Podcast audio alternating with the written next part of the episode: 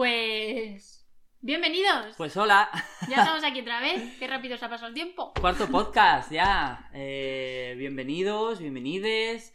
Andrea Martos, Yago Valverde. ¿Valverde? Valverde. Valverde. Yago va al verte. Va, Yago, Yago va a verte. Ay, Eh, el spin-off. Eh, somos Dame el Pie.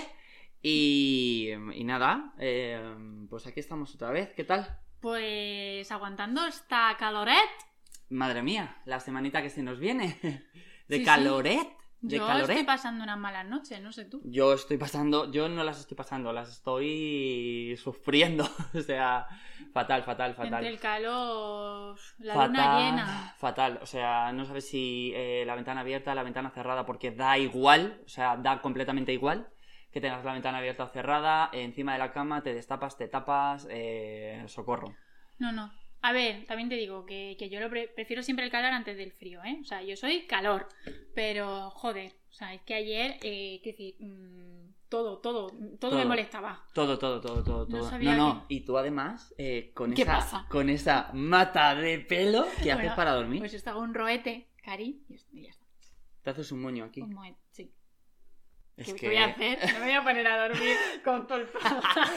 rollo bufanda, así, ¡guau! Pero Es no me molesta. Yo creo que será que estoy acostumbrada. Yo me imagino que será como los hombres o mujeres que son peludas. ¿Sabes? Que imagino que están acostumbrados a su vello corporal. Claro, claro. ¿No? O lo notarán. No Sí, sé. lo que, pasa, lo que pasa que eso, o sea, tiene que dar mazo de calor porque tienes mucho pelo, además. Claro, pero como no sé lo que es no tener pelo, ¿sabes? Ah, ya. Como que. Porque ella nació con ese, con ese largo, nació así. Ella. No, con este largo no, pero yo siempre he tenido mucho pelo. Has tenido siempre el pelo largo. Cabelludo. Sí. Has tenido siempre largo, siempre largo el pelo. Siempre el pelo largo. Y si queréis saber por qué, pues os tenéis que escuchar nuestro primer podcast. ¡Lo cuento! ¡Eh! ¡Qué manera de hilar ahí, madre mía! Como se nota ya que llevamos cuatro, ¿eh? Profesionales ante Total, todo. contratarnos. Eh, bueno, pues nada, vamos a empezar. Vamos. Traemos un tema muy interesante. Interesantísimo, creo que eh, va a gustar. Sí, mm, puede ser que mucha gente diga de qué coño está hablando esta gente y otra gente pues que le suene y diga, ah, sí, maricón, eso es. Sí, Así que pues vamos a empezar. Vamos, Vamos. a empezar con este podcast. Vamos a hablar, ¿cómo lo vamos a titular? pues métodos y técnicas de interpretación. Métodos y técnicas de interpretación oficiales y no oficiales. Y anécdotas y curiosidades. y anécdotas y curiosidades. Bueno, veréis el título vaya, abajo. Vaya título más largo, tenemos Vaya que cambiarlo. Sí, vamos a abreviarlo. Leer en pie de página. Sí. Eh, Pues- Dentro intro.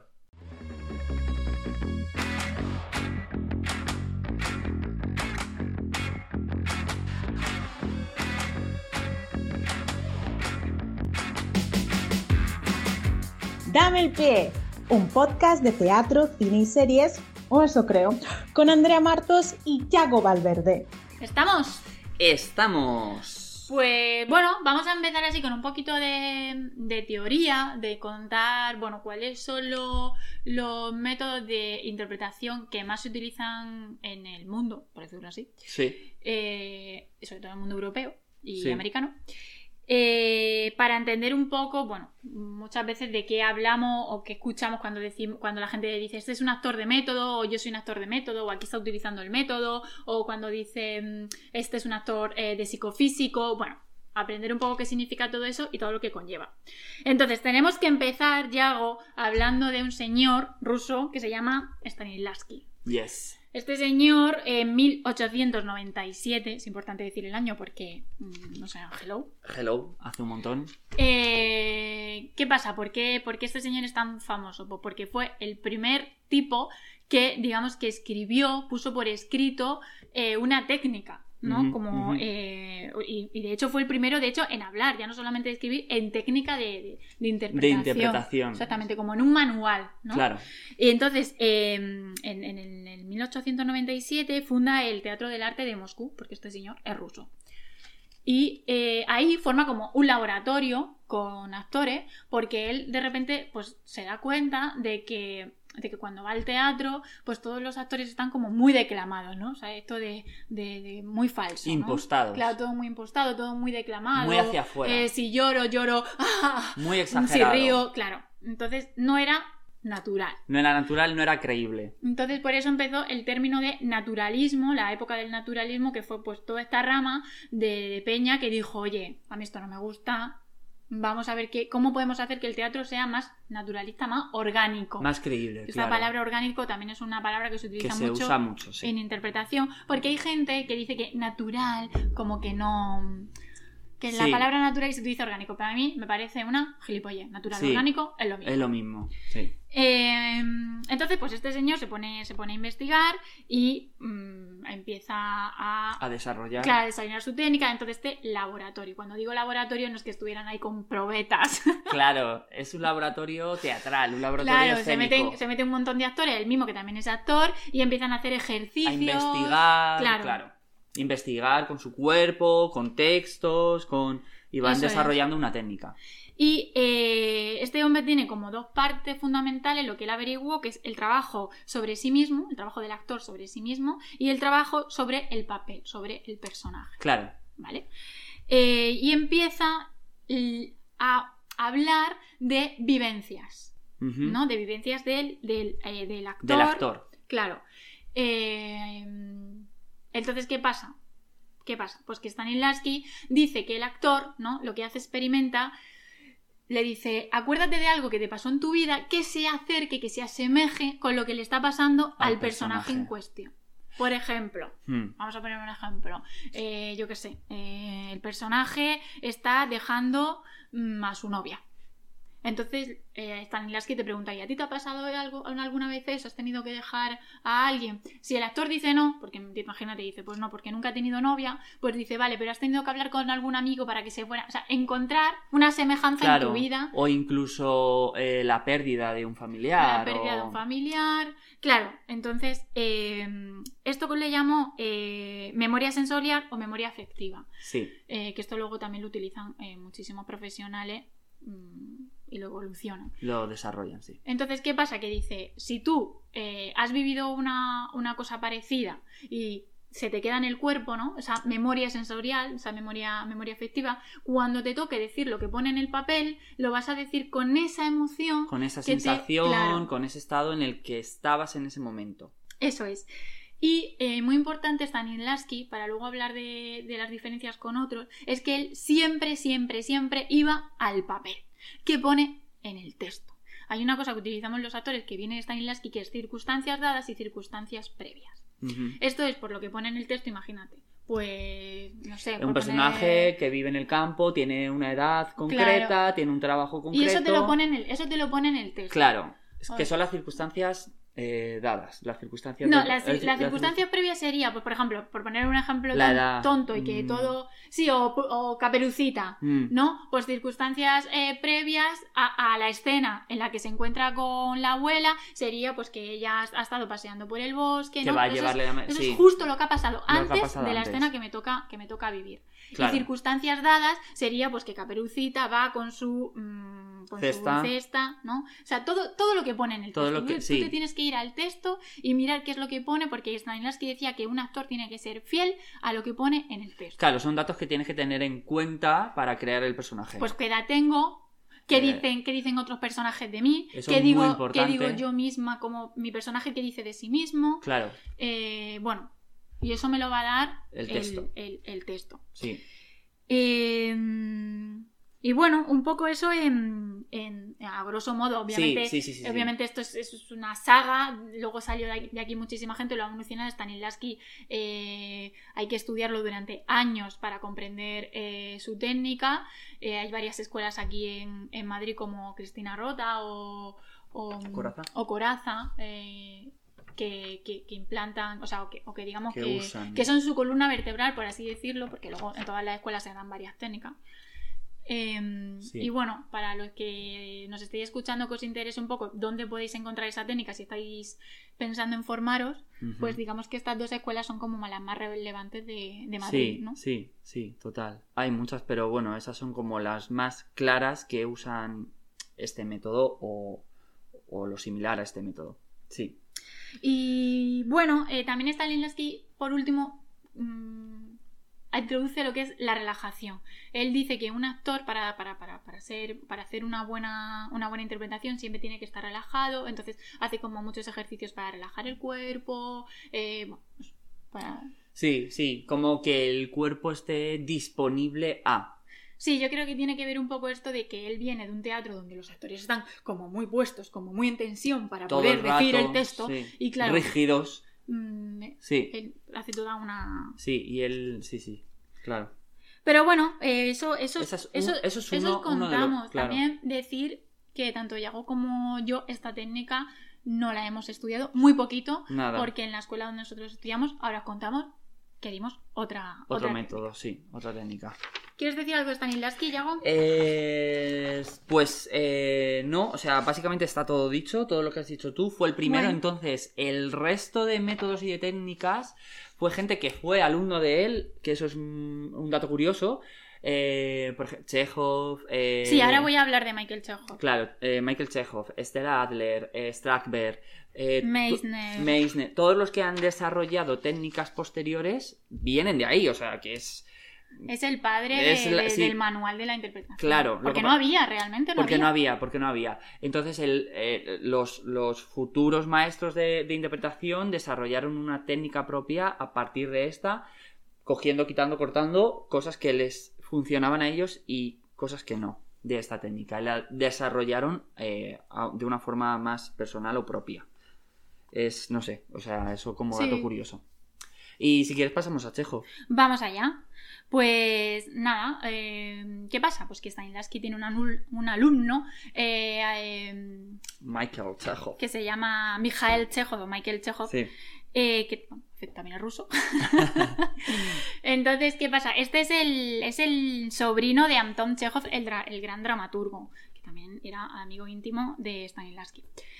Entonces, ¿qué pasa? Que este alumno, pues, se da cuenta, bueno, que a él dice, oye, yo no sé si quiero estar todo el día pensando en mis traumas. Claro, pensando en la muerte de mi abuela, en cuando me pegaron Para en el poder, cole, claro. en cuando me robaron un... O en cosas divertidas, que. Claro. que tanto lo bueno como lo malo, pero al final estás yéndote a tu vida. Claro, utilizar vivencias propias para crear. Eso es, para acercarte al, al- al Al- personaje que era lo que buscaba Stanislavski. Claro. Entonces, eh, entonces este hombre pues, se pone a investigar, empieza también en un laboratorio para ver cómo puede ser eso, eh, o sea, llegar a, es- a- a esa misma interpretación tan buena que llegaba Stanislavski, porque Stanislavski tuvo grandes éxitos con esta técnica, o sea, Sí. el, el público le encantó, los actores que, que, que, bueno, que utilizaban o sea, las obras, Sí. y mm, dijo, ¿qué hago? Y entonces este señor pues inventa otro, Otro. manual que es digamos el, el gran segundo y el que hemos estudiado aquí mi prima y yo en el estudio Juan Codina. Yes. Eh, pues nada, es, mm, Chekhov habla primero de gesto psicológico, eh, es decir, mm, son actores los que se forman con, con el método de Chekhov que le podríamos llamar psicofísico, ¿no? Sí, que es eh, conectar lo que te pasa en el cuerpo con la imaginación. Por eso es eh, como psicofísico. claro. Eh, entonces, ¿qué pasa? Que hace como, bueno, esto tendríamos que hacer 800 podcasts para Sí. hablar de la técnica de Él Michael usa, él usa como tres piezas fundamentales que Yes. son la mente, ¿vale? Le da mucha importancia a la mente, al cuerpo y a la percepción consciente de los, eh, de los sentidos. Es, es decir, eh, qué te pasa cuando hueles un, un olor determinado, qué te pasa cuando ha- hay una, un- mm, una temperatura determinada. O sea, todo lo que interfiere en tus, senti- en tus sentidos, mm, ¿cómo- qué, qué te genera a ti en Claro, el cuerpo? el, gesto es, eh, psicológico, psicológico o psicofísico eh, consiste en realizar un movimiento físico que exprese la psicología del personaje a interpretar. ¿Qué significa esto? Pues que si, por ejemplo, yo quiero que Dani se vaya de mi casa, o que Yago se vaya de mi casa porque estoy ya harta de él, pues yo que estoy haciendo empujar. Claro, El gesto psicológico El gesto sería psicológico sería empujar. Entonces, ¿qué hago? Yo entreno, los actores entrenamos Claro. en clase. eh, en- Entre- Entrenamos. eh, Entonces yo lo hago, lo hago físicamente, el impulso, lo Claro. irradio todo el rato, que ahora hablaremos también de la irradiación. Entonces lo impulso, hago todo el rato físicamente. No sé si me estáis entendiendo. Claro, no, o es que, no es que lo, no es que lo yo diga- lo- sino que lo realizo con los brazos, Claro. como si estuviera realmente empujando. El gesto de empujar y. Y, Y cuando ya lo todo tengo, el cuerpo. claro, y cuando ya lo tengo, eh, mm, lo he hecho, lo rehecho, lo rehecho, y creo que ya lo tengo, ¡pum! Digo la frase, digo, Yago, vete de mi casa, ¿no? Claro. Entonces ahí se supone que la emoción entra sola sin yo tener que haber estado, eh, bueno, pues Pensando en Sí. eh, cosas propias para interpretar que quieres echar a una persona de tu casa. Eso es. Chekhov también habla de todo el tema de las imágenes, como igual esto siempre se hace con lo que hemos hablado justo antes, es de los verbos, pues eso, siempre pues empujar, tirar, eh, escupir, ¿no? Todo lo que, lo que puedes Atraer, atraer, soltar, eh, sí, escalar, ¿no? Mm, todo verbos. todos los verbos y luego también imagen.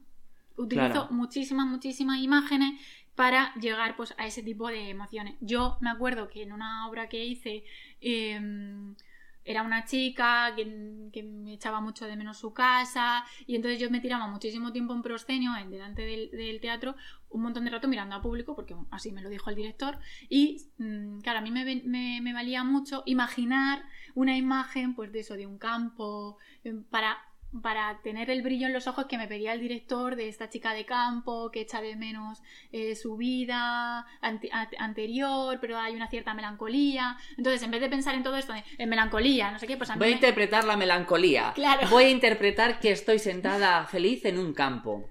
Es una forma de llegar a un estado concreto. Claro, a través de imágenes. Claro, y a, y a través de la imaginación, Eso que te es. coloca en un sitio pues más real, más, mm, sí, más de verdad. Independientemente de lo que estuviese pasando detrás en la escena, tú tenías un estado concreto que quería el director. Sí, un ejemplo muy claro para hablar de, la técnica de Chekhov es que él, por ejemplo, mm, también creía como en Stanislavski en que el actor tiene que estar relajado. Pero él, en vez de decir relájate, ¿no? Que era lo que decía Stanislavski, relaja los músculos, no sé qué, hacía técnica de respiración, bla, bla, bla. Eh, te decía camina con sentimiento de facilidad. Eso es, Entonces- los cuatro hermanos. Y claro, entonces tú de repente dices, hostia, voy a caminar, voy a caminar con sentimiento de facilidad. Y sin pensarlo te estás relajando. Claro, claro, dejar las tensiones mm, del cuerpo que traes de, de fuera. Claro, eh, entonces él tenía como cuatro Sí, los llaman los cuatro. Sí, los llaman los cuatro hermanos. Sí, que es sentimiento de forma, sentimiento de facilidad, sentimiento de totalidad y sentimiento de belleza. Belleza. Eh, y él decía que estos cuatro hermanos siempre tienen que estar en toda Claro, es como, claro, es como eh, se hacen muchos ejercicios para, eh, para, para conquistar esto y para tú luego tener un cuerpo disponible en escena eh, para el personaje que vayas a interpretar. Pero estos, como estos cuatro rasgos tienen que estar en, en el cuerpo del actor para abarcar, para darle, darle tu cuerpo al personaje y hacerlo de una forma eh, real y- y sincera. Sí. Claro, hay una frase de- del, libro este que luego os enseñaremos. eh, para los que nos estáis escuchando, pues esto es totalmente una indirecta para que vayáis a ver el vídeo. Eh, eh, un vídeo, o sea, un libro que, tenemos Andrea y yo, que nos ha servido también eh, para, para, para- la, la técnica, que es un libro de Chekhov. Hay una frase que dice él, el gesto psicológico, que me ha gustado un montón y quería traerla. Dice que el gesto psicológico es la unión del alma del personaje más el cuerpo físico del intérprete. Porque tu cuerpo como intérprete es la herramienta que vas a usar para interpretar un personaje. O sea, eh, los músicos tienen sus instrumentos y Claro. nuestro instrumento es nuestro cuerpo. Claro. Entonces es la herramienta que tienes para interpretar a un, a un personaje y tú tienes que ceder tu cuerpo a ese personaje. Y cuando haces eh, cuando, cuando haces ejercicios que, que- que- que usas eh, de Chekhov y, y vas a interpretar el personaje, cambia tu forma de andar, cambia tu forma de mirar, cambia tu forma... ¿Sabes? Es cuando consigues eh, ceder tu cuerpo al personaje, está guay porque te cambia. Sí. Eh, Chekhov además eh, también introduce un término por primera vez que es el término de las atmósferas, Que eso también es muy importante también para lo que está diciendo Yago.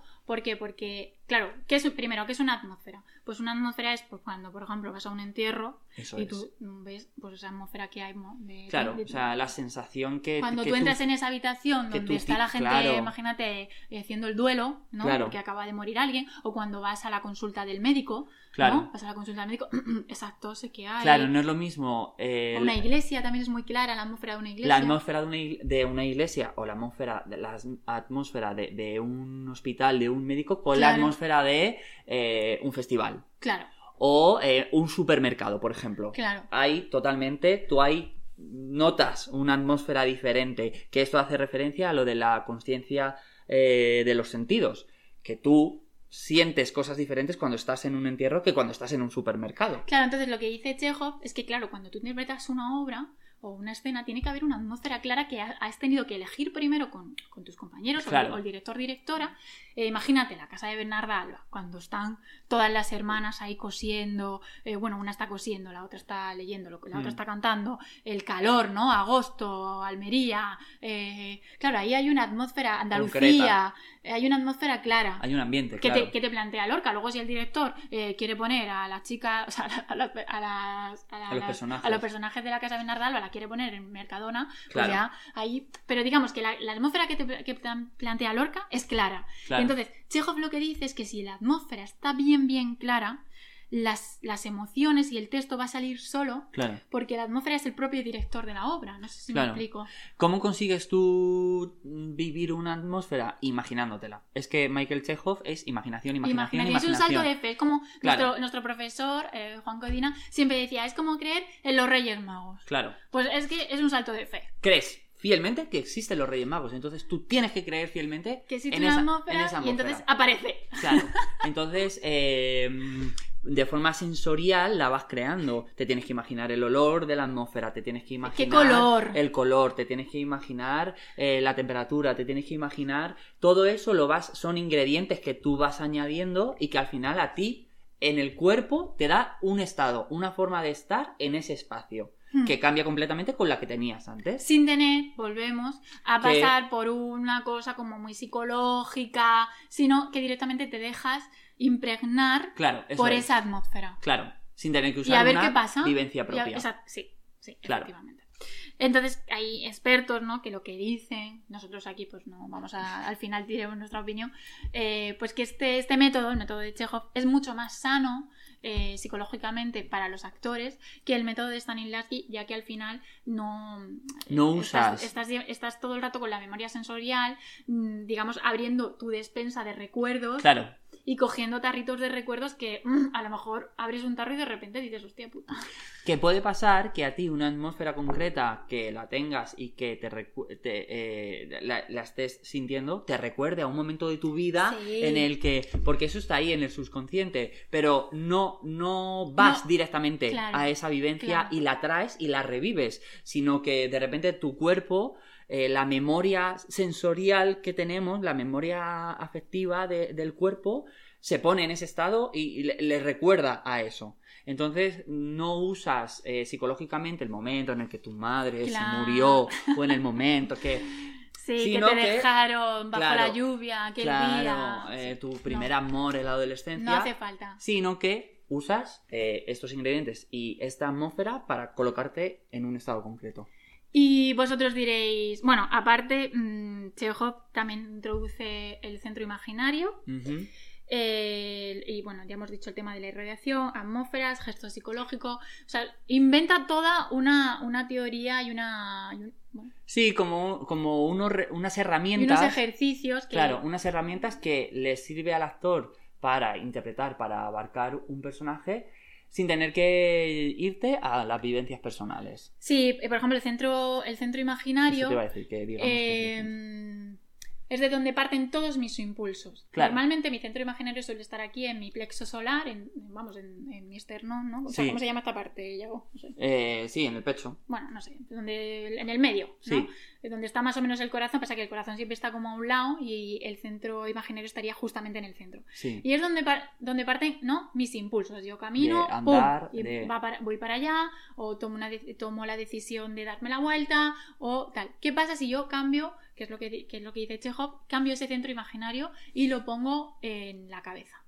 ¿no? Si todo parte de la cabeza, pues soy un personaje eh, mucho más psicópata, podríamos ser, o un matemático, Metódico, un metódico, eh, una persona muy cuadriculada, porque todo parte, ¿no? De Claro. la cabeza, pum, pum. Si yo pongo ese centro imaginario, lo pongo en mi sexo, lo pongo en, en mi chichi, básicamente, eh, o un hombre lo pone en su pene, pues ¿qué pasa? ¿Sabes? Pues va a ser una persona mucho más tierra, que tiene muchas más, impulsiones sensuales, Claro, pues podría ser pues desde personaje, ¿no? Cliché, donde mm, a mí me dicen, oye, Andrea, que te ha tocado interpretar este personaje, yo tengo que decidir dónde pongo ese el centro, imaginario. ese centro imaginario. Claro, y lo, Lo que... suyo es probar. Claro, lo suyo es ir probando, porque a cada uno le sirve y depende del personaje que tengas, el centro imaginario cambia. Incluso puede ser que, que ese personaje tenga varias escenas y en cada escena tenga el centro Claro. imaginario en un sitio, porque no es lo mismo que ese personaje esté hablando con la persona que quiere o con la persona que odia. Y que ese personaje empiece la obra de teatro con un estado concreto y con una forma de estar en el espacio concreto que luego a- a mitad o final de la obra cambia, entonces el centro imaginario cambia, puede ser. Mm, ¿Para qué te sirve a ti como actor todo esto? Pues eh, te sirve para crear el personaje porque te da una forma determinada de andar, te da una forma determinada De mirar. de mirar, te da una forma determinada de, de moverte, de estar, de, de, de lo que va pasando con los otros personajes, cómo, cómo te, te- te afecta a ti. Eh, dependiendo del centro imaginario que tengas, eh, o sea, dónde lo tengas colocado. Eso es una herramienta que sirve muchísimo. Y vosotros diréis, ya, pero ¿qué hacéis en clase? pues eh, hacemos muchísimos ejercicios para poner en práctica esto. Entrenar. Claro. Lo que se dice entrenar. No en- entrenar de hacer pesas, sino de ir probando. Ir probando. Probamos eh, diferentes atmósferas. probamos Eh, diferentes, ¿Cómo, cómo probamos atmósferas? Pues mira, utilizando por ejemplo cuadros. Te vas, mm, coges Sí, un, cuadro de. El Guernica tiene una, tiene una atmósfera clarísima. muy diferente a las meninas, o, por ejemplo. o las meninas. Entonces, todos los hay cuadros que tienen atmósferas muy claras y tú, con tus compañeros, intentas impregnarte de esa atmósfera y a ver qué sale. Eh, El centro imaginario, pues vas probando. vas probando. eh, ¿Qué pasa si yo camino con el centro imaginario en mi plexo? ¿Qué pasa si camino con mi centro imaginario en mi frente? O si, o si sale pues eh, de mi sexo.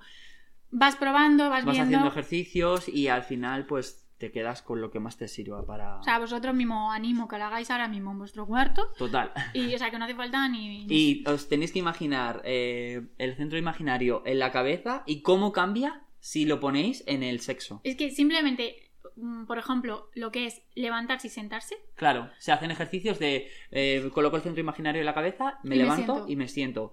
Y, y tienes que escuchar a tu cuerpo y, y- y ver qué le pasa. es muy fuerte, Y parece pruebas magia, otra vez, y pruebas otra vez, y pruebas otra vez. Y hay a veces que lo estás haciendo y te has, y te, y te has ido y, y no sirve. Y tienes que probar otra vez. Y así. Porque también es muy difícil mantener todo el rato, ser consciente de Sí. tener el centro imaginario en la cabeza. Y no es decir, vale, voy a poner el centro imaginario en la cabeza, tengo el centro imaginario en la cabeza, me voy a levantar, tengo el centro. No, es una cosa de imaginártelo y. y- Es una cuestión de imaginación, Sí, de fe, imaginación, de muchísima imaginación, fe. imaginación. Y, Creer.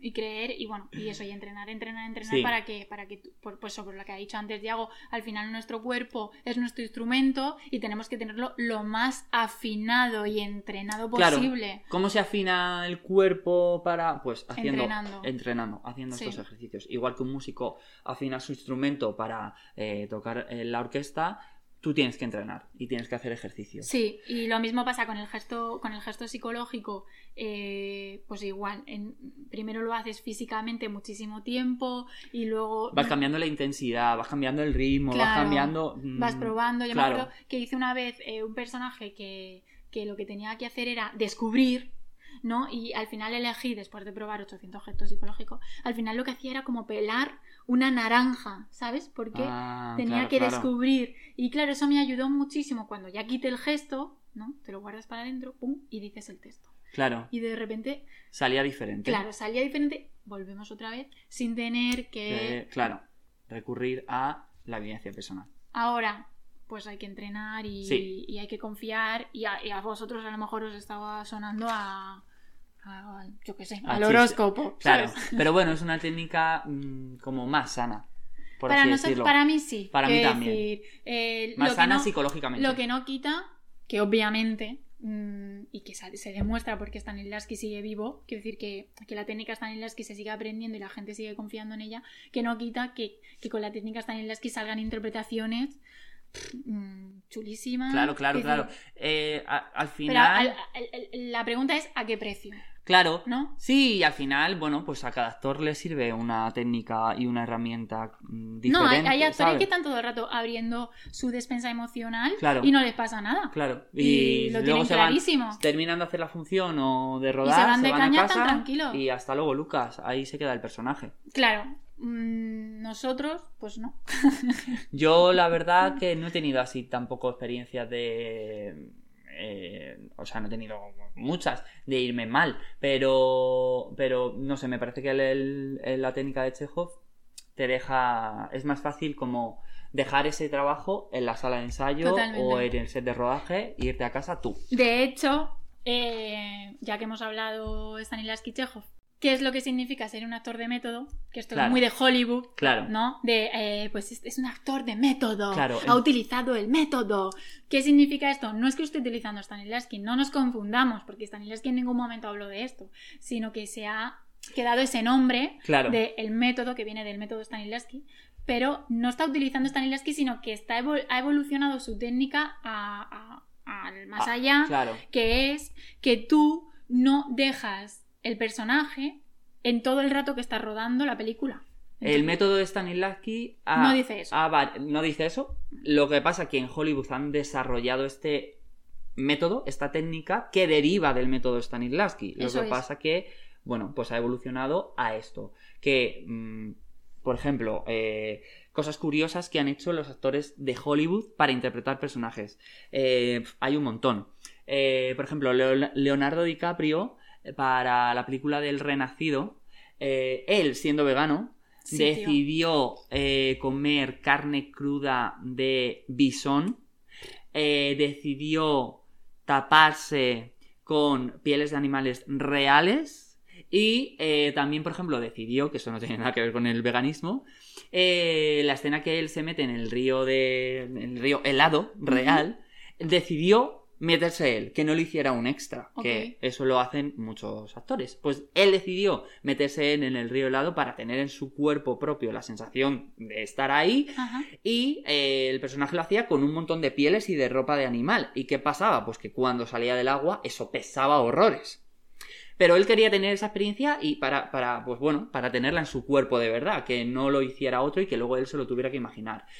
Son decisiones. eh, bueno, él pa- decidió pasar por ahí. Eh, Jared Leto también es otro actor, de método. de método que, por ejemplo... Sobre todo para, para que. Ahora sigues, eh, Sí, Yago, sí, sí. para que Di. entendáis cuando decimos actor de método, Voy a ver agua. es, son actores que deciden, eh, pues eso, meterse en la piel del personaje, dejando atrás su, su verdadera personalidad. Es decir, que cuando el director directora dicen corten, ellos siguen metiéndose el personaje y se van a casa con sus hijos y su marido o su quien sea y su perro y siguen en el personaje. Claro. Y se despiertan siendo en el O sea, durante todo el tiempo que dure el rodaje de la película, ellos están en el personaje. O por lo menos hacen cosas que eh, se parecen a lo que les pasa eh, a lo que les pasa al personaje para, para tener esa experiencia.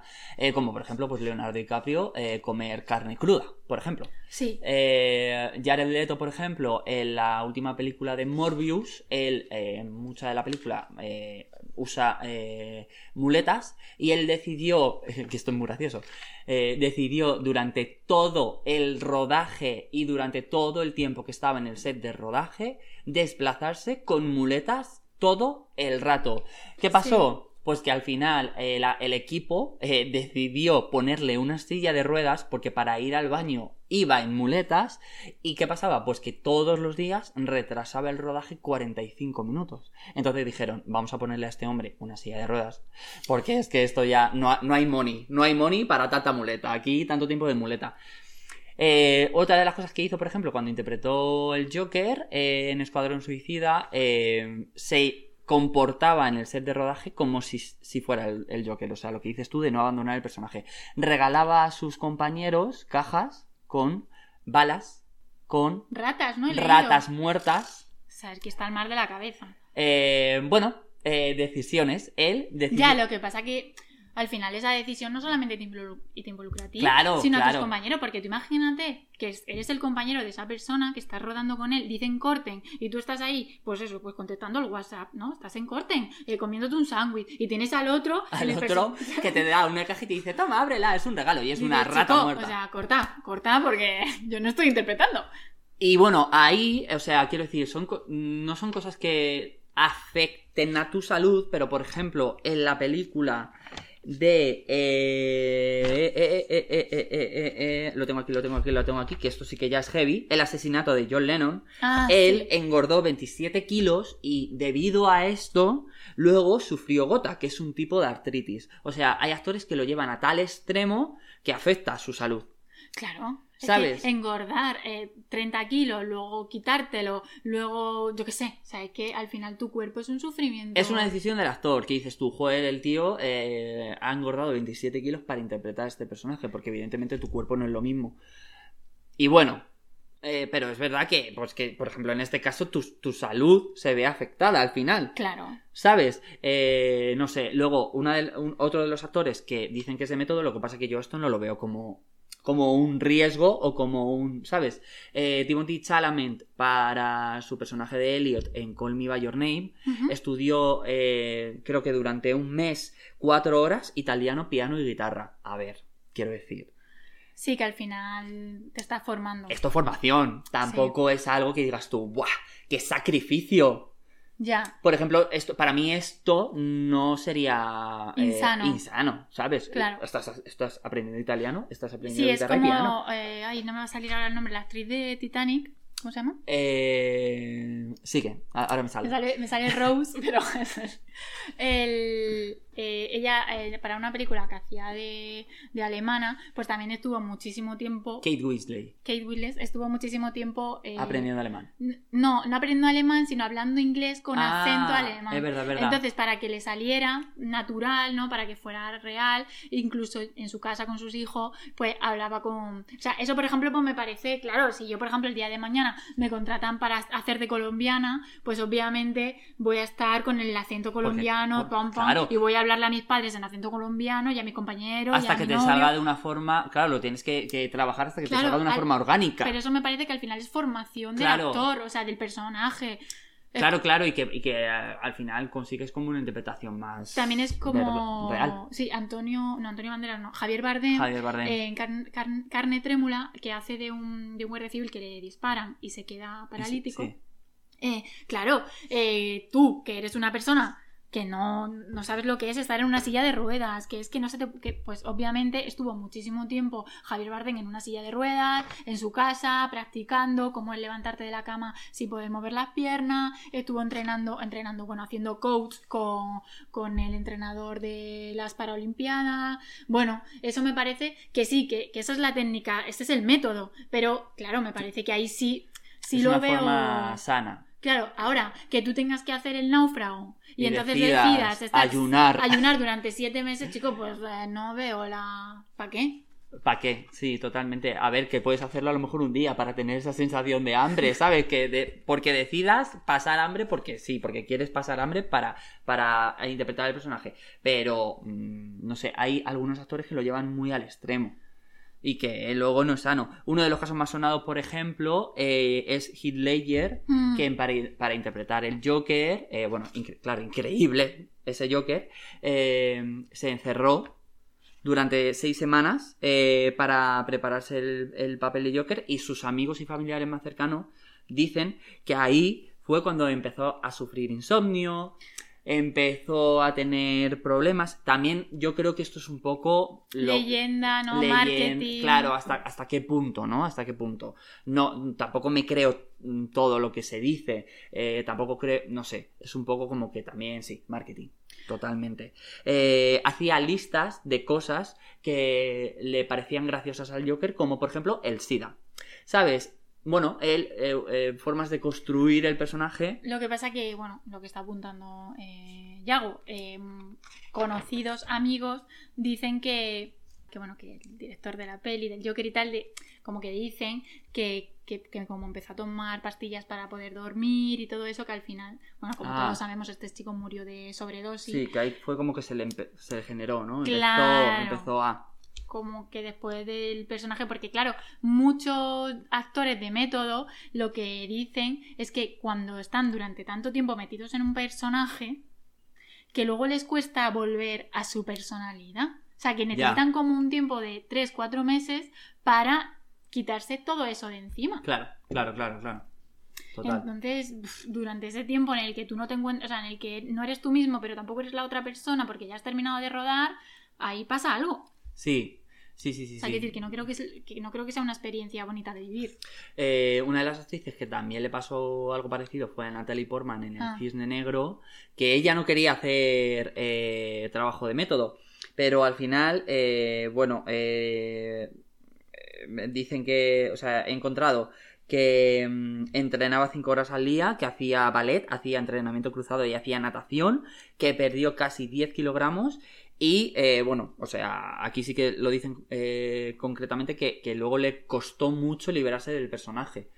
También porque joder, la historia del cisne negro pues es eh, muy heavy lo que le pasa a su personaje. Psicológicamente, sí. Claro, claro, que encima mm, mm, tiene una carga psicológica muy fuerte. Hmm.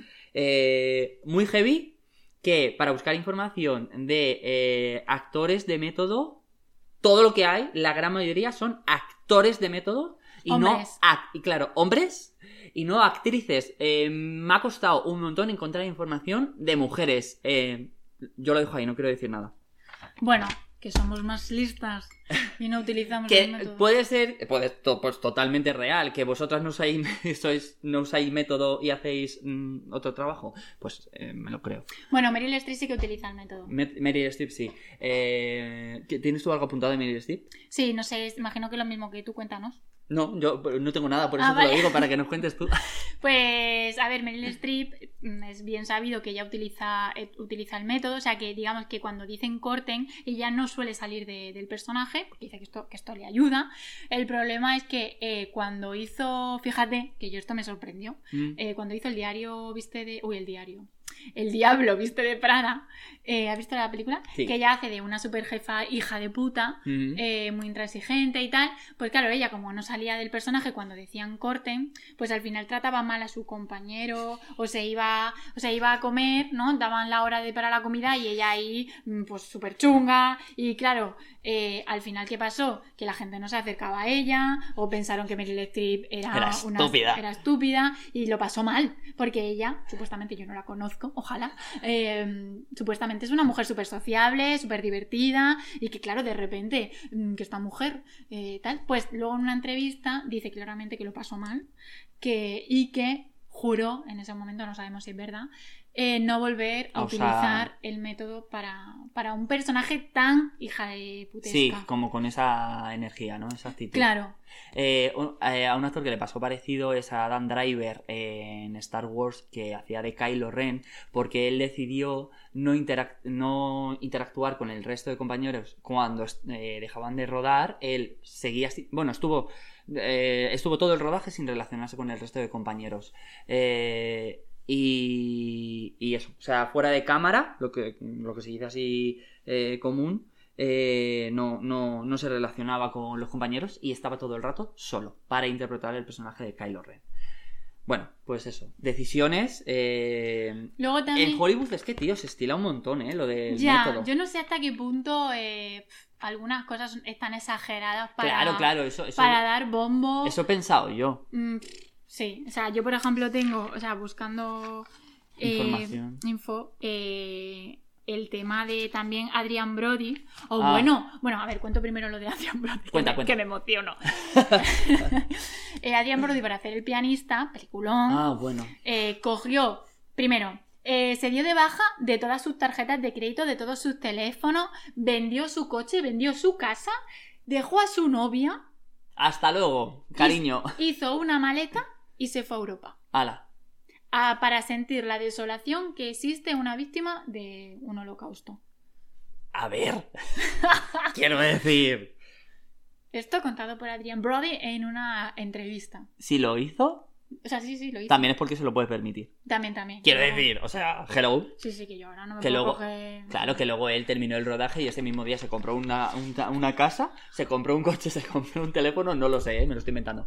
Pero quiero decir, o sea, ¿hasta qué punto, no? Y Gerard Leto, que ya hemos hablado de él, Ah, es que este- también vivió como vagabundo este- durante este no sé hombre- cuántos meses. O sea, se fue a la calle a vivir como un vagabundo Ah, para... para, la- Requiem, Sí. Requiem por un sueño. O sea, hello. Yo es que me... A ver, o sea, me parece divertido que lo hagas una noche, ¿no? Ya, O pero sea, es que entonces yo lo siento mucho y aquí me voy a poner seria. Pero- Entonces, ¿hasta qué punto tú eres actor Claro, o eres un reality? claro, claro, totalmente. Porque entonces es Samantha Conexión 20 días, ¿sabes? No me jodas. Totalmente, sí, hasta qué punto vas a interpretar un personaje o hasta, qué O lo estás viviendo tú. Lo vives tú, claro. Claro, porque al final eh, lo, lo chulo, ¿no? Por, por lo que queremos ser actores, Es por vivir. otras vidas sin tener, o sea, ¿no? Quiero Claro. decir, yo pongo, yo pongo, claro, pongo a la puta Mary Electric, que es una crack, y digo, hija de puta, ¿cómo me lo estoy creyendo? ¿No? Si al final me estás diciendo que eso ella lo está diciendo de ver, lo está viviendo de verdad, pues ya no tiene mérito, ¿no? Me acuerdo eh, los primeros días de clase, el primer año, que nos preguntaron por qué queríamos ser actores. eh, que yo dije. Eh, o sea, estábamos en círculo y nos preguntaron que por qué queríamos ser actores. Y, y no, o sea, pues todos estábamos diciendo, porque me gustaría vivir esto, porque Sí. me gustaría ser esto. Y, y yo dije, pues, pues, porque me gustaría ser asesino. O sea, Claro, claro, claro, que, siente, que se siente el ser un asesino. Claro, esa, o sea, que, que se siente un asesino, esa adrenalina, ese, ¿sabes? Y me acuerdo, no sé si fue Codina, eh, nuestro maestro, o Luis Luque, que también es otro maestro que tuvimos, que me dijo, eh, en plan, para eso quieres ser actor, pues vaya mierda, ¿sabes? En plan, y yo, pero ¿cómo que vaya mierda? O sea, quiero decir, ¿hola? No Sí, sé. sí. No, y yo creo que al final es por lo que queremos ser actores, todos los actores, para poder meternos Porque de en repente, otras vidas. o sea, ojalá ser Cersei Lannister. Claro. ¿Sabes? Hola, ese personaje es un regalo. Hola, Sí, sí, sí. ¿sabes? O, o- o yo qué sé, y cualquiera. ya por último, eh, o sea, por los actores que Para han terminar, hecho, para terminar. eh, Jim Carrey. O sea, este señor, bueno, todo es sabido porque, bueno, si no lo habéis visto, os lo recomiendo que lo veáis. Hicieron una película que era, espérate, que lo tengo aquí apuntado que no me quiero equivocar, eh, Man of the Moon, que Ujú. esta película buenísima, que imita, o sea, imita, eh, le contratan para hacer de Andy Kaufman, Mm. eh, que era un súper cómico tal. Entonces, eh, Jim Carrey se mete tanto en la piel, porque además él era fan desde pequeño, que esto también... Le ayudó. Claro. Eh, se mete tanto en la piel de Andy que todo el rodaje, todo el rodaje, él se pasa mm, haciendo de Andy, o sea, no sale nunca de Jim Carrey. De hecho, sus compañeros le hacen una entrevista y dicen que Jim Carrey nunca fue al rodaje. O sea, que siempre iba Andy. que es decir, Ah, él- él con vale, su vale, vale. Ya. Y, eh, claro, años después, eh, claro, porque los, los directores grababan también lo que pasaba fuera de cámara. Ah, ¿no? vale. Eh, entonces, años después salió un documental que se llama eh, Jim and Andy, con todas estas tomas que pasaban Ah. después, y es muy fuerte eh, Jim Carrey, cómo se le va la pinza, que hasta llega a tener una discusión con el verdadero padre de Andy, ¡Ah! como si fuera Jim. Y el padre Ah. le dice, le- o sea, como si fuera, Andy. Andy. Y el padre le, cariño, o sea, y tienen una súper discusión, el, o sea, muy fuerte. Pero, y, eh, o sea, ¿eso se ve en el Sí, documental? sí, todo eso se ve en el documental. Hala, chaval. No lo he visto, quiero ver. Eh, ahí te das cuenta de hasta dónde una persona, ¿no? O sea, hay que decir, hay que tener cuidado, hay que saber, Hay saber que saber dónde separar. están los límites. Claro, hay que saber Claro, si los dicen límites. corte, me parece genial que tú te quieras quedar en el personaje, pero hay unos límites. Claro, hay unos límites que, bueno, que... Y de Para hecho, ti. Mm, mm, Jim Carrey dejó, dejó la interpretación, dijo que tenía depresión, se metió a- en un estudio a pintar cuadros, que además pinta unos cuadros que te cagas. Eh, sí, Todo lo hace bien, sí, hombre. Pero, o sea, que la lo que quiero decir es que le ha pasado factura. Ya, total. Sí, sí, Mm. total, total. Pero bueno, quien no haya visto este documental, eh, verlo, porque flipas con, o sea, flipas con este hombre, cómo se mete en el papel, eh, hace cosas que hacía, o sea, que hacía Andy Kaufman, eh, porque Andy, por ejemplo, en, en su vida real, bueno, pegó a un, bueno, yo qué sé, como que se mete, o sea, lo hace todo tal cual, pero con- que se busca problemas de verdad. Y, bueno, Muy fuerte. el método llega- llevado al límite Al extremo. al extremo, sí. Eh, ¿Tú qué ejercicios o qué cosas te sirvieron de la escuela eh, para no sé, como que viste que tenían sentido, que tenían un resultado o que te servían para interpretar. ¿Qué cosa? ¿Recuerdas así ejercicios? Yo me acuerdo mucho, por ejemplo, eh, cuando hacíamos eh, el ejercicio con Edu Mayo de... mm, No me acuerdo cómo se llamaba, pero bueno, uno de los ejercicios eh, que hacíamos era eh, que en la mirada teníamos cuchillas. Ah, sí, sí, sí. Y a mí, por ejemplo, ese ejercicio, me... nosotros andábamos por la sala y nos teníamos que imaginar que en nuestros ojos había cuchillas y que cuando mirábamos cortábamos el espacio. Pues tío, a mí eso es una tontería, pero, o sea, parecerá una tontería, pero me ayudaba muchísimo para, como que de repente me sentía con muchísima autoridad. ¿Sabes? Claro, Y por ejemplo, tú eso lo utilizarías. Claro, eso te iba a decir. Entonces, claro, tú, por ejemplo, dices, ay, pues quiero hacer un personaje que sea muy, eh, pues eso, un general, un militar o un un rey o un personaje Un con dictador. un dictador, un personaje con mucha autoridad. Voy a, voy a, voy a interpretar la autoridad. Y desde ahí no, no, no, o sea, no vas a llegar a algo real. Pero, por ejemplo, a mí, ese ejercicio en concreto me colocaba en un sitio de que yo me sentía con autoridad. A otra persona, luego cada ejercicio, te, dependiendo de la persona, te, te da una cosa o te, coloca en un sitio diferente. Pero fue como que encontré eso y dije, ah, qué guay, ya me quedo con esto, ¿sabes? Cuando me toque en un casting o, o hacer de alguien con mucha autoridad, voy a usar este, este recurso, este ejercicio, porque me ayudó un montón.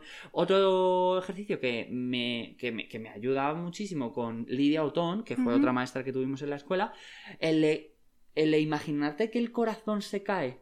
Sí, este ejercicio es brutal. ¡Buah! ¿A mí eso? O sea, es que me cambia el cuerpo, ¿sabes? Es que me coloca en una tristeza.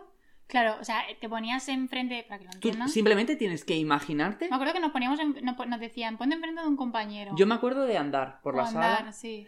y- Bueno, es que lo hicimos varias veces, de hecho. Sí, eh, tienes que imaginarte simplemente que tu corazón se cae. Y de verdad, o sea, probadlo, probadlo. Eh, Te invade una tristeza. sí, sí, eh, pro- poneros de pie e imaginaros que el corazón se cae. Es que eh, de repente, te o sea, es que te metes hacia adentro. Y, y- y volvemos, que son, si os imagináis, es una imagen. Es una imagen es un- y es imaginación. es una imagen que te lleva a una emoción. A una Fin. emoción, a un estado y no tienes que recurrir a Claro. una vivencia traumática. Que me estoy acordando de que tengo que contar mi anécdota. Ah, vale. Así, para la gente que se haya quedado hasta este minuto. Vale. una anécdota personal de salseo. Eh, a ver, es que, es que con el tema del método me acordé, porque eh, pues un actor español eh, muy conocido, yo creo que uno de los más conocidos de España. M.C. Bueno, Bueno, un actor muy conocido. sí, sí, sí. Eh, pues yo fui a una fiesta, eh, un cumpleaños, eh, con mi amiga Alexia, que desde Ah, aquí le ah. mandamos un beso, y, y estaba este actor. Y de repente yo estoy en la barra para pedir una copa y se me acerca este actor, pero con el personaje, o sea, estaba en el método, sea, estaba interpretando el personaje que iba a rodar, estaría como en proceso de ensayo, y claro, el personaje que iba a rodar era un tipo, eh, por lo que yo vi, como un vaquero así, muy mm, fornido, de campo, tal. Y entonces yo estaba en la barra y de repente me da un codazo, pero que me empujó directamente. O sea, me hizo como... Y claro, yo, imagínate, este señor tan famoso, yo en la barra diciendo, pero ¿qué está pasando? ¿Qué le pasa? Pues que estaba interpretando el personaje y que me enseñó una moneda, como de que, pero todo esto es como medio sin hablar, como si fuera un oso, te lo juro. Como de si de repente fuera. Bueno, yo enseguida me di cuenta de que estaba interpretando un personaje porque además llevaba un gorro de cowboy, que no pegaba nada con la fiesta. Eh, y entonces eh, me hizo un truco de magia con las monedas. Sí, sí, muy fuerte.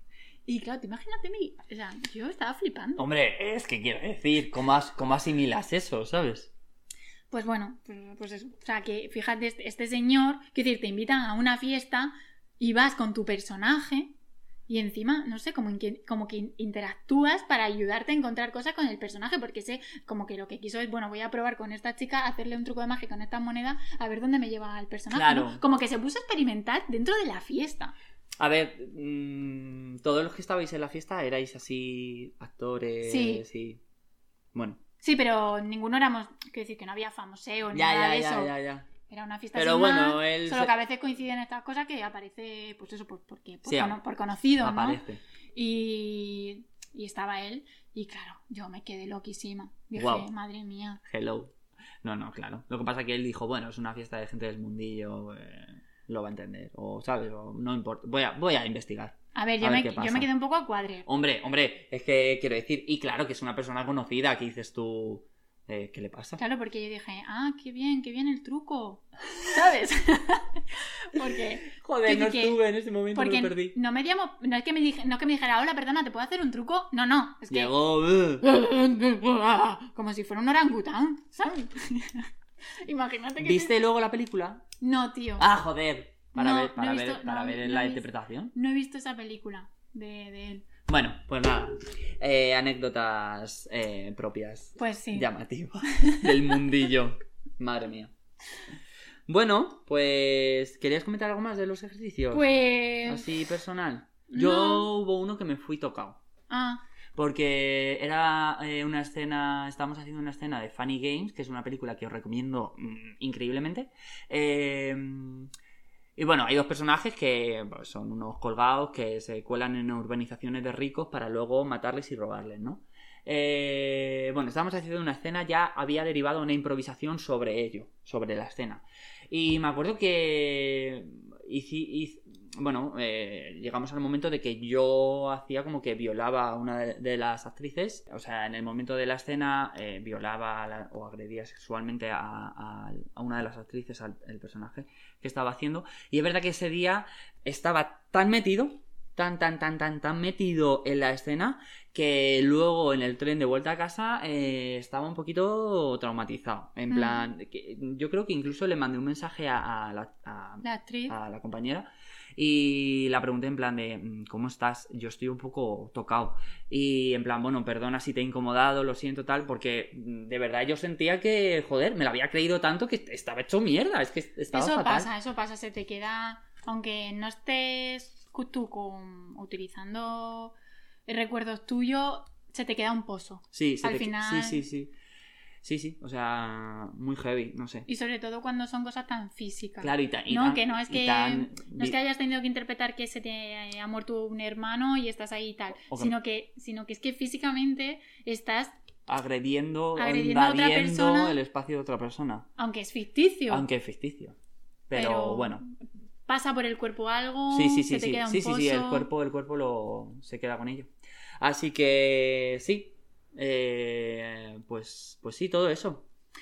Bueno, pues me parece que se ha abierto hemos abierto un meloncete Hemos abierto un meloncete. y creo que, oye, tenemos que seguir hablando de esto, ¿eh? Sí, eh, decidnos por las redes, decidnos qué os ha parecido, porque de lo que hemos hablado ha sido súper, súper, súper resumido. No, y además que en este, en este podcast, como tenemos que, hemos tenido que introducir un poquito de teoría para que luego entendamos, Claro. quizá luego podemos, podemos hacer hablar más de, de De cosas- ejercicios. Sí, de, sí, y de. Sí, o sea, de ejercicios que nos han servido a nosotros y demás. Sí, ¿qué pasa? Así que si os mola y queréis que sigamos con este tema, decírnoslo. Claro, si estáis interesados y queréis que hagamos como una segunda parte de este podcast, Claro. pues nos lo decís, por favor. Y nada, pues hasta aquí este podcast. Eh, gracias por escucharnos. Eh, recordaros que estamos en las redes sociales, eh, dame el pie, y que nos vais a tener en Apple Podcast, en Spotify y en YouTube. Eh, vais a ver el vídeo. Y poco más, que gracias. a bueno, los lo que... prometido. Ah, sí, el, el libro. Si vais a estudiar el, o queréis saber el método Chekhov, bueno, lo voy a sacar yo, pero es tontería porque ya lo estás enseñando tú. Yo voy a sacar la segunda parte de este. Este es como la primera parte del actor que va a estudiar el método Chekhov y esta ya es como la segunda parte que es eh, cuando ya has estudiado el método Chekhov y eres un actor profesional. Eh, de hecho se llama Lecciones para el actor Y profesional. este se llama Sobre la técnica de la actuación. Eh, la editorial es Alba y bueno, yo creo que eh, me lo regalaron, pero este yo creo que me lo cogí en FNAC o en la Casa del Libro. Suelen estar en cualquier librería y si no en librerías de teatro y tal lo podéis encontrar. Así que, pues sí, aquí están. Esperamos que es técnica pura y, pura y dura. Sí. Y como ejercicios. eh, mira, aquí justo abierto por esta página. Ejercicio 73. Claro, son te explica los ejercicios y te Para que explica... tú los puedas hacer. Para que tú los puedas hacer, eso es. Ah, eh, llamativo, ahí no sé si lo pone, no, no, es la séptima edición. Pero mira, aquí por ejemplo, eh, pone que eh, Teatro de la Abadía, o sea que lo, has- lo ha sacado el Teatro de la Abadía, porque en el Teatro de la Abadía de Madrid todos los actores utilizan esta técnica, o sea, mm, Como formación, porque además de ser un teatro, tiene una parte de formación. claro, entonces los, actores. los actores utilizan la, la técnica de, de Chekhov en el Teatro de la Abadía. Así que nada. Así que nada, Teatro de la Abadía, llámanos. Un beso a Chekhov. Un beso a Chekhov, te queremos. Eh, nada, chicos, nos despedimos. Muchas gracias. Esperamos que lo hayáis disfrutado. Cualquier cosita, duda, sugerencia, comentario, Claro lo dejáis en redes sociales. Eh, y, Y, hasta seguimos, continuamos. Y seguimos y continuamos. Vamos pa'lante. Vamos pa'lante como los de Alicante. Bueno, ¿Qué? pues nada. Un beso. Un beso enorme. Chau, chau. Adiós.